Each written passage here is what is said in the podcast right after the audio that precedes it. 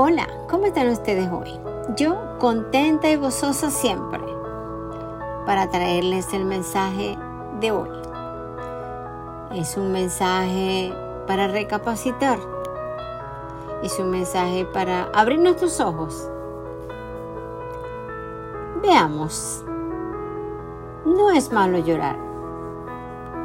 Llora cuando lo sientas. No te cohibas de llorar ¿Llorar sirve de algo? Claro que sí. Mucha gente dice, no lo sé, pero seguramente habrá, habrá quienes piensan que llorar no soluciona nada o que solamente es una muestra de debilidad.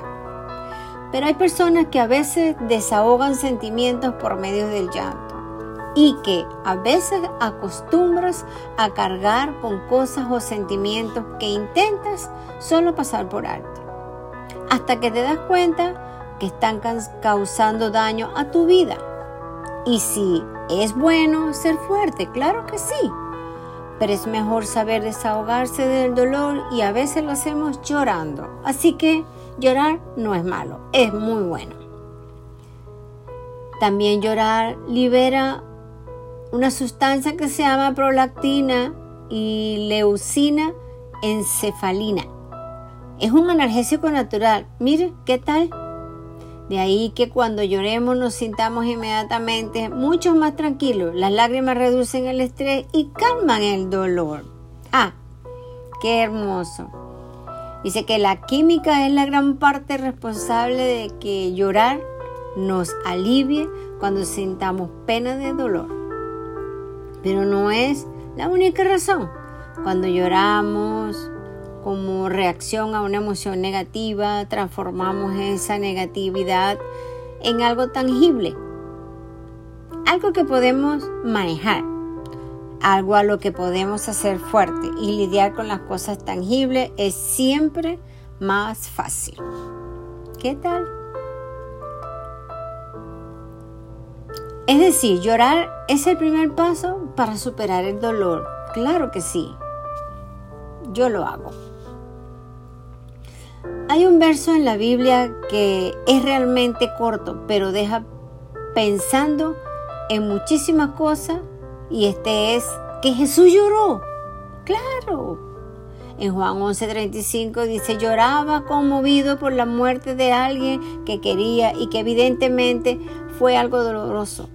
Mm, ¿Quién es Lázaro? Después de esto sucedió el milagro y él resucitó.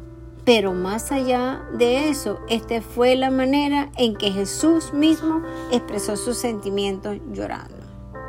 Tal vez hoy tus fuerzas y tu paciencia parecen tocar fondo. Tu ánimo decae y tus ganas parecen irse poco a poco. Tus ojos se han llenado de lágrimas y te sientes que difícilmente saldrás de tu situación eso nos está pasando, nos pasa a todos. Pero eso, lejos de hacerte parecer alguien de poco carácter, es una muestra de lo que necesitamos, que estás, de que Dios toque tu vida, aunque sea por un momento, y venga con un pañuelo a secar cada lágrima que rueda por tu mejilla. Llorar no te hace débil. Llorar delante de Dios al exponer tu causa y todos esos sentimientos es parte de la sensibilidad que es tu corazón y de la gran necesidad que hay en tu vida de que Él, de que él actúe. Y es que a veces las palabras no son necesarias, ni siquiera las tenemos presentes por tu llanto. Dios lo entiende. Sin palabra te escucha y está contigo en todos esos momentos que tanta falta te hace sentir compañía como probablemente lo es hoy.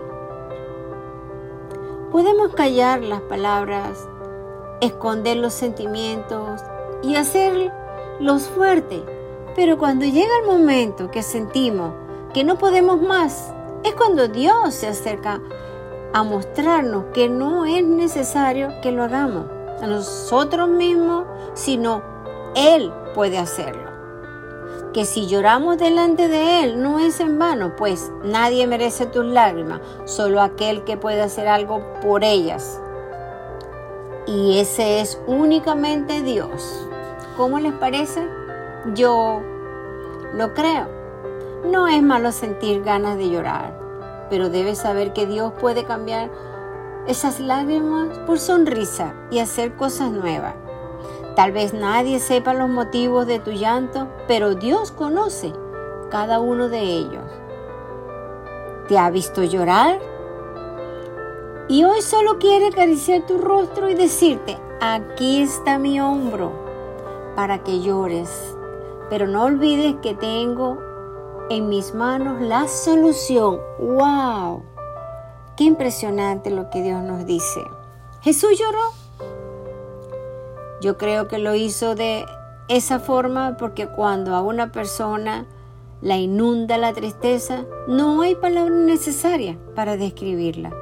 Lees que alguien llora por la muerte de una persona y sabes o te das una idea del dolor que está atravesando. Lloramos cuando se nos muere un ser querido. Este dolor es grande. A todos nos ha pasado. Ru 1.9 dice, versículo de concepto dice, que el Señor os conceda que hayáis descanso. Cada una en la casa de su marido, entonces las besó y ellas alzaron sus voces y lloraron. Primera de Samuel 1.8. Entonces el Cana, su marido, le dijo, Ana, ¿por qué lloras? y no, y no comes? ¿Por qué estás triste tu corazón? ¿No soy yo para ti mejor que diez hijos? Hmm, ¿Qué tal? Y él le dijo, sal fuera y ponte en el monte delante de Jehová.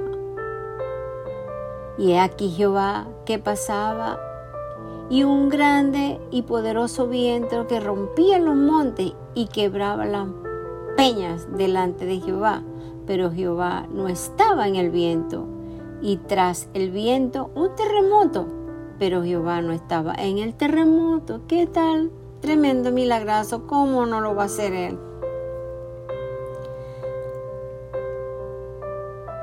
Cuando Elías oyó, cubrió su rostro con su manto y salió y se puso a la puerta de la cueva. Y aquí vino a él una voz diciendo, ¿qué haces aquí, Elías? Elías obedeció a su padre. Se postraba en la presencia en posición fetal. Es una posición sublime de rendirse a los pies del Maestro.